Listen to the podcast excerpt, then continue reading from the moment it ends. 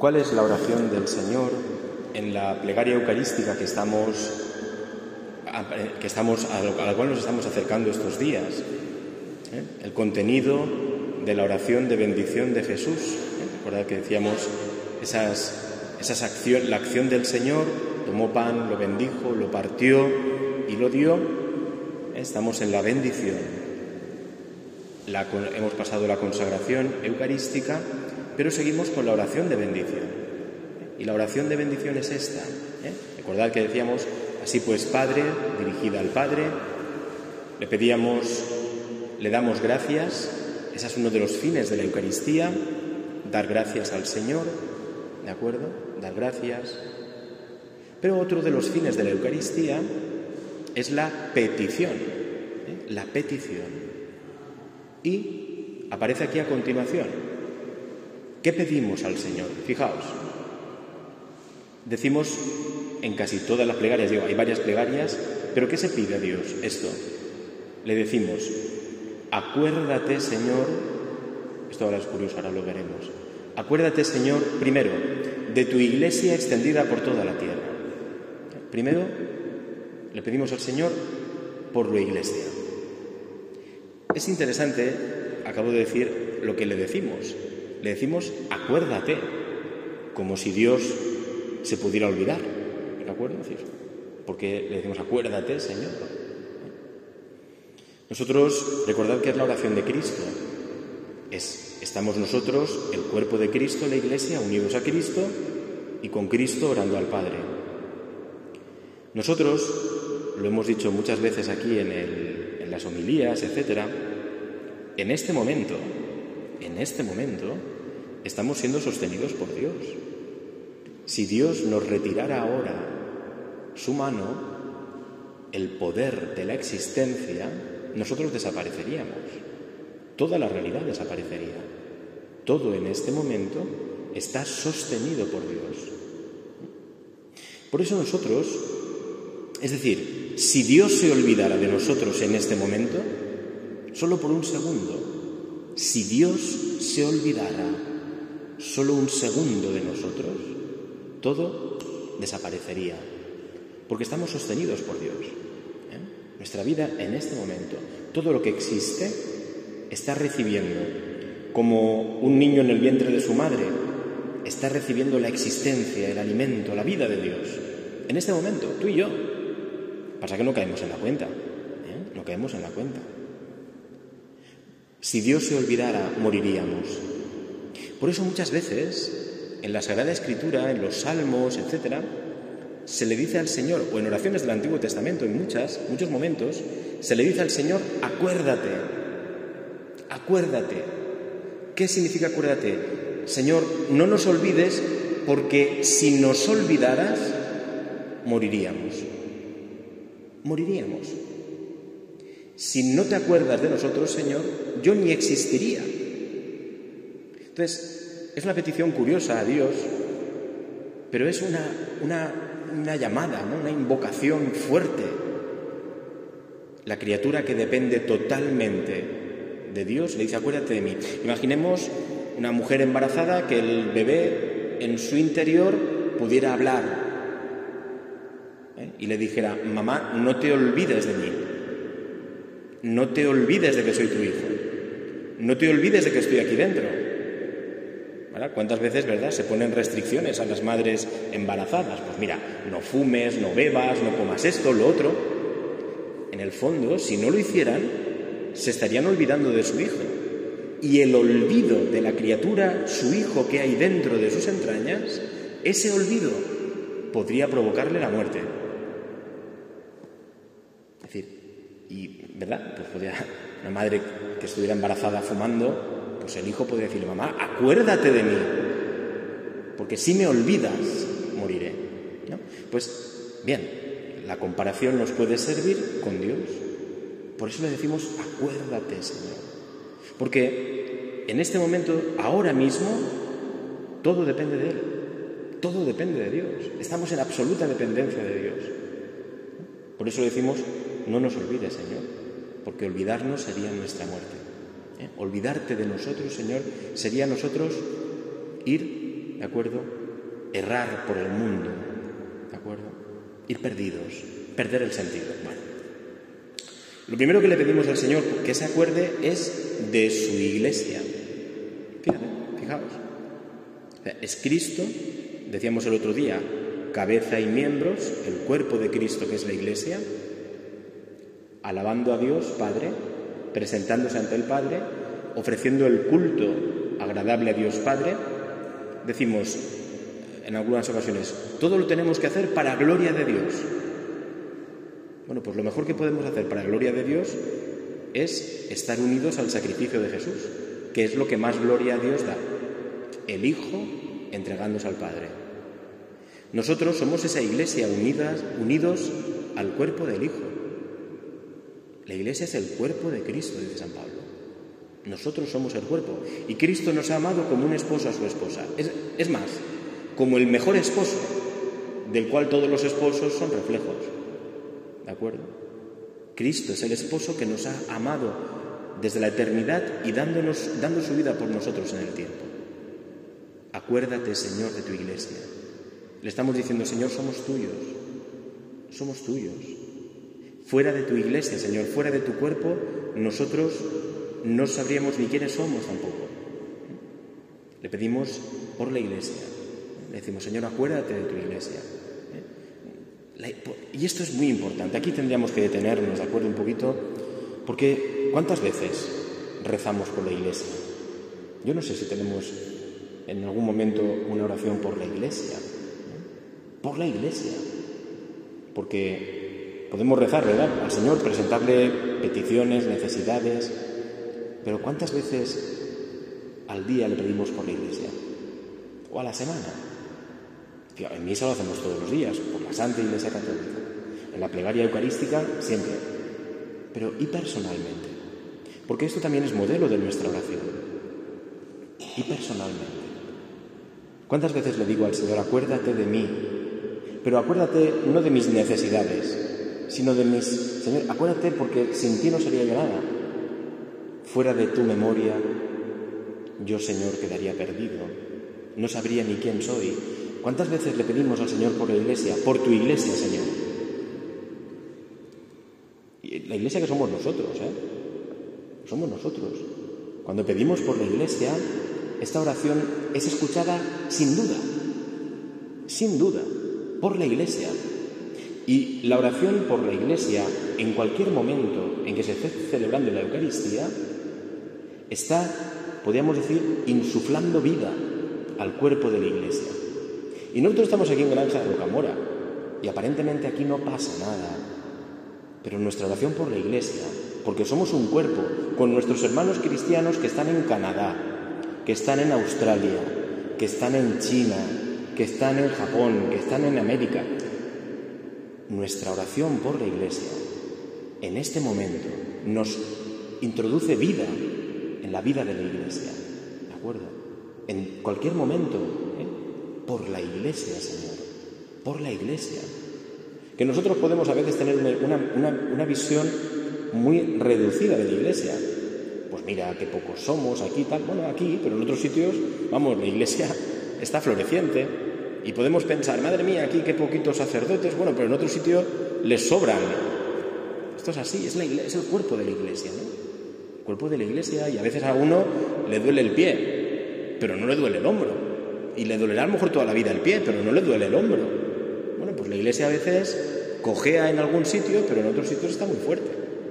O sea que nuestra oración es por la iglesia, ¿eh? pedir en el cuerpo de Cristo, en la oración eucarística, dentro del cuerpo del Señor, fijaos que la Eucaristía es esto, introducirnos dentro del cuerpo de Cristo, nosotros desde dentro de Cristo estamos pidiendo por su cuerpo, desde dentro. ¿eh? Ponemos estas palabras para nuestra mente, extendida por toda la tierra, por toda la tierra. La tierra es muy grande, ¿eh? la tierra muy grande. ¿eh? La tierra supera los límites de Granja de Rocamora, de la provincia de Alicante, de España, Europa. la tierra es muy grande. Y la iglesia está en toda la tierra en toda la tierra. Hay un cristiano ahora, ahora hay un cristiano, seguro ahora hay un sacerdote, miles, celebrando la Eucaristía, rezando por la iglesia, ahora mismo hay familias, niños, jóvenes, hermanos nuestros que están rezando por la iglesia. Y esa oración está influyendo en nosotros hoy, hoy, aquí, ¿de acuerdo? Extendida por toda la tierra, por toda la tierra. La iglesia es católica. Católica significa universal. ¿eh? Es la madre con los brazos abiertos a todos. ¿eh? Universal. Donde, a la cual todos estamos llamados a formar parte. Todos. ¿eh? Todos, dirá el Concilio Vaticano II, incluso en grados diversos. También el que no cree. También el ateo. También el musulmán, el judío, están llamados a formar parte de alguna manera de la única iglesia de Cristo. También el ateo, también el que rechaza la iglesia. Es decir, es una llamada universal. La barca del Señor va atravesando la historia y es una llamada a todos. Eso significa iglesia. Iglesia es un término que significa convocatoria, llamada. La iglesia es el cartel de anuncios del pueblo, por así decirlo, ¿qué? ¿Dónde está la iglesia? ¿Está aquí? ¿Qué está haciendo la iglesia hoy? ¿Qué hay para mí? Ahí, Es mi familia. La iglesia es nuestra familia, ¿de acuerdo? Y de esto no tenemos, cuesta, ¿no? Y hay que refrescar esta conciencia de la iglesia, que es hermoso. Nos ha llegado la fe por la iglesia. Nos ha llegado la fe por la iglesia, no por este templo. Aquí estaba la iglesia antes que este templo. La iglesia del Señor. Nos llegó la fe por ahí. Nos llegó los deseos, nos llegó la palabra por la iglesia. Todos los bienes del cielo nos llegan por la iglesia. Pedimos, acuérdate Señor de tu iglesia extendida por toda la tierra, la iglesia católica, y decimos, pedimos por la iglesia que Cristo ha querido, ¿eh? como Cristo la ha querido. Y decimos, por el Papa, con el Papa Francisco. La Iglesia es una santa católica y apostólica. Y nuestra Iglesia, y la Iglesia, vive de la fe de los apóstoles. Y el Señor dejó a los apóstoles con sus sucesores que nos llegan hasta hoy. Y el sucesor hoy del primero de los apóstoles, que es Pedro, al que el Señor eligió como cabeza del colegio apostólico, es el Papa Francisco. es el, ahí está Pedro hoy, ¿de acuerdo? Pedimos por el Papa. Pedimos por el Papa. Fíjate que en la Eucaristía Cristo todos los días pide por el Santo Padre. Cuidado con pedir como ahora algunos grupúsculos, ¿de acuerdo? Erróneamente están pidiendo por el Papa como si el Papa fuera el peor del mundo. No hagan caso a las redes sociales, ni hagan caso a todas estas tonterías, ¿de acuerdo? Que para nada. Nosotros con el Papa, ¿de acuerdo? Siempre. La Iglesia con Pedro. No hay Iglesia católica sin Pedro. ¿eh? No hay Iglesia católica sin Pedro. Y por tanto nosotros, ¿eh? Unidos a Pedro. ¿eh? Unidos a Pedro. Siempre la Iglesia ha caminado con Pedro. Nosotros con Pedro, siempre. Por eso pedimos, Señor, tu iglesia, pero no la iglesia que nos inventamos, uno se puede inventar una iglesia, ¿verdad? Sin el Papa, sin los obispos. No, esa no es la de Cristo. Esa no es la de Cristo. La de Cristo es la del Papa, los obispos y todos los bautizados, que ellos también lo son. Esta es la iglesia de Cristo. Que es débil, que tiene pecados, que tiene... Sí, claro, y tú y yo. ¿De acuerdo? Y tú y yo. ¿eh? También. Es decir, pero esta es la iglesia del Señor. ¿eh? Cuidado porque a veces hay pensamientos un poco sectarios uno habla como si a veces no tuviera pecados o no se equivocara nunca, ¿no? Cuidado, cuidado, ¿De acuerdo? Nosotros en la Iglesia católica apostólica. Y eso nos hace humildes. Eso nos hace humildes, ¿eh? Humildes. Yo no voy en un yate y por aquí va la barca de Pedro, pero como es fea, yo me monto en un yate. No, el yate no salva. Nosotros en la barca de Pedro muchas veces vieja. Decía Benedicto XVI, dice, hace aguas por todas partes. Pero nosotros ahí, en la barca de Pedro, ahí está Jesús. Ahí está Jesús. ¿De acuerdo? Pedimos por esa iglesia apostólica, con el Papa a la cabeza, con nuestro obispo, que hoy es José Ignacio, nuestro obispo hoy aquí, ¿de acuerdo? Este es nuestro obispo. ¿eh? Y por este papa y este obispo hoy nos llega la vida divina. Hoy, la misión, fíjense ustedes, es tan sencillo. La misión del papa y del obispo es muy fácil. Es que si nosotros estamos unidos, si tenemos un papa y tenemos un obispo, aquí está Cristo. Ya está, pues no tiene más. ¿De acuerdo? ¿Para qué sirve un obispo en una diócesis? ¿Eh? Para que estemos unidos a la Iglesia Universal. Todo lo demás, que lo haga mejor, peor, que hable bien, mal, eso no nos importa. Nos importa que haya un obispo. Si hay un obispo, aquí está la Iglesia Católica y Apostólica. ¿Eh? Por eso nosotros lo decimos y nombramos además en su nombre para decir, aquí está la Iglesia de Cristo. El obispo puede hablar más, menos, mejor, peor. Nada, no nos preocupemos. Su misión es ser un vínculo de unidad. Nosotros tenemos un obispo, sí. ¿Quién es? Bueno, este, pues mira, bien, el otro. Bueno, estamos con la Iglesia Católica. Estamos con la Iglesia Católica.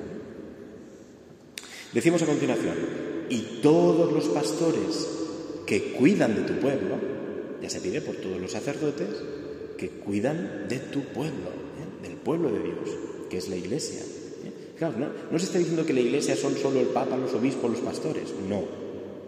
Por la Iglesia. Primero, eso es lo que nos une a todos. La Iglesia es los bautizados, el cuerpo de Cristo de todos los bautizados. Pero recordamos que esa iglesia de los bautizados es apostólica. Si no, no es la iglesia del Señor. Decimos, lleva a todos los pastores que cuidan de tu pueblo y terminamos esta parte diciendo, con, llévala, fijaos, a su perfección por la caridad. Digo la oración desde el principio. Acuérdate, Señor, de tu iglesia extendida por toda la tierra.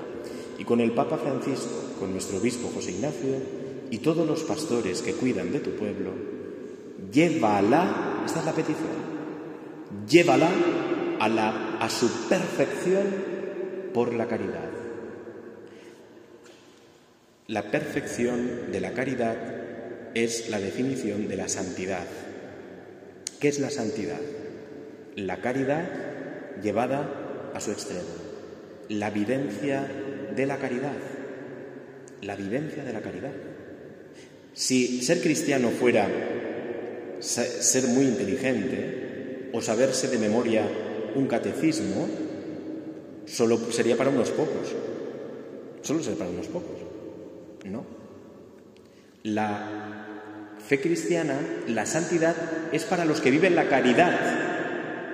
Y la caridad la puedes vivir tú siendo más listo, más tonto, más alto, más bajo, más guapo o más feo. Es la caridad. Siempre el criterio es la caridad. Siempre. La caridad no nos va a engañar. Si alguien me quiere, no me va a engañar. Y va a querer lo mejor para mí. Pero nosotros le pedimos al Señor que su iglesia sea y que Dios nos ayude a ser santos. Nos vuelve a recordar el Señor, volvemos a recordar en cada misa que la iglesia existe para nuestra santidad. Es decir, para la perfección por la caridad. Es decir, para llevarnos al cielo. La perfección de la caridad es el cielo, un día en la eternidad, y tú que hoy la vives aquí, gracias a Dios, ya estamos viviendo aquí el cielo. O sea, pedimos la santidad. No estamos pidiendo, Señor tal, pues ya que estás, nos das los bienes. No, no, no. El Señor pide para nosotros lo mejor. Pide para nosotros lo mejor. Y lo mejor para nosotros es el cielo, la santidad. Si tú a un padre o una madre, imagínate que tienes a un padre y dices, mira, tengo dos cosas, ¿de acuerdo? Para ofrecer a tu hijo, ¿de acuerdo? Una de ellas le... Hombre, una de ellas le va a hacer rico, con posesiones, con casas, con coches, pero va a ser un estúpido, no hay quien le pueda hablar, va a estar más solo que la uno, no puede aguantarse ni él mismo, o te ofrezco a lo mejor no tener tanto de eso, pero que tu hijo viva para siempre feliz aquí y en la eternidad, ¿de acuerdo? Y que viva para siempre con Dios, que es su creación, y es para lo que hemos sido creados. Uno podría decir, hombre, pues... Y te digo, la primera opción le puede, llegar, le puede llevar al infierno Siempre ten en cuenta que cuidado, que todas estas cosas a veces, hombre, pues si yo quiero lo mejor, pues a lo mejor, y no puede ser un poco de cada, no. no. ¿Qué es más importante? La perfección de la caridad, la santidad. Siempre, siempre. Cuidado que a veces tenemos en mente esto. ¿eh? Vuelvo a decir, que mi hijo tenga salud, dinero y amor. no, amor de Dios. Porque puede tener mucho dinero, pero tú que eres su padre, ¿quieres que tenga mucho dinero pero que se vaya al infierno? Pues me parece que no. Me parece a mí que no, ¿verdad? ¿Eh? No, no, no. Nosotros no pedimos esto. Nosotros pedimos como Dios pide, la santidad. ¿Eh? Esto es lo que nosotros pedimos. Pedimos lo que Dios pide, la santidad. Esto es lo mejor que Dios quiere para nosotros. Y por tanto nosotros aprendemos a pedir lo mejor. Lo mejor. ¿Vale? ¿Eh? Bueno, vamos a dejarlo aquí. Tenemos esta primera petición. Vamos a ver cómo hay más peticiones. ¿eh? La siguiente será por los difuntos, por, los, por las almas del purgatorio. Lo vamos a ver. ¿De acuerdo? ¿Eh? La, la, semana próxima vamos a ver cómo la Iglesia, ya digo, está pidiendo, está intercediendo. Es todo lo que hay en la oración de la bendición eucarística, la oración de Cristo. Porque ya digo que esa oración también se convierte en modelo para nosotros, ¿eh? en modelo. Hoy terminamos con esto y podríamos, ¿eh? ¿verdad?, introducir en nuestra oración, en nuestra oración de cada día, ¿eh? estas dos realidades. Una, por la Iglesia, por todos los bautizados, por toda la Iglesia extendida por toda la tierra. Tú y aquí podemos tener este problema, el otro, en la parroquia que se nos rompe la puerta, pero en China hay cristianos, obispos en la cárcel, perseguidos, y los niños no pueden celebrar la Navidad, ¿de acuerdo? Porque les persiguen y no se pueden llevar signos religiosos. Pide, hombre, por los cristianos de todo el mundo. ¿Qué es más grande que tu problema aquí con la puerta? Que habrá que arreglarla si se rompiera, no quiera Dios. Pero pide por la iglesia. Pide por la iglesia. Porque allá a lo mejor hay un cristiano pidiendo por la iglesia y te esa ayuda de Dios te llega a ti. Pide por la iglesia. Pide por la iglesia que es apostólica, por el Papa, por el obispo, por los sacerdotes, por todo el pueblo de Dios. ¿De acuerdo? Primero yo digo por toda la iglesia, somos todos los bautizados, pero la iglesia que es apostólica. ¿eh? Y pide sobre todo que, que seamos santos. Pide esto. Señor, que yo no sé cómo va a ser este cristiano de Corea del Norte, pero tú sí que quieres, Señor, que sea santo. Las circunstancias de su vida pueden ser buenas, malas, regulares, incluso a veces hasta el martirio de sangre. Pero Señor, que sean santos, que sean santos. ¿no? Ellos y toda la Iglesia lo está pidiendo para nosotros. Esa es la petición adecuada. ¿eh? Esa es la petición adecuada. Yo os invito a que incorporemos esto ¿eh? dentro de nuestra oración. No nos quepa la menor duda que en el cuerpo de Cristo ahora hay cristianos pidiendo por nosotros. Pidiendo por nosotros. No pongo un nombre concreto, pero no poniendo un nombre concreto estoy pidiendo por todos mis hermanos, por la Iglesia, extendida por toda la tierra. Y la fuerza de la oración de otros cristianos llegará a nosotros e influirá en nosotros si nosotros también le decimos que sí.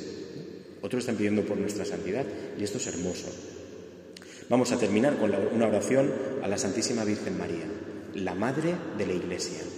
En cierto modo, todos los hijos, todos los bautizados, toda la Iglesia hemos sido entregados a María en la cruz del Señor. Ahí tienes a tu madre, ahí tienes a tus hijos. ¿Vale? Pues nosotros, hoy la Madre, la Virgen, tiene una oración eclesial.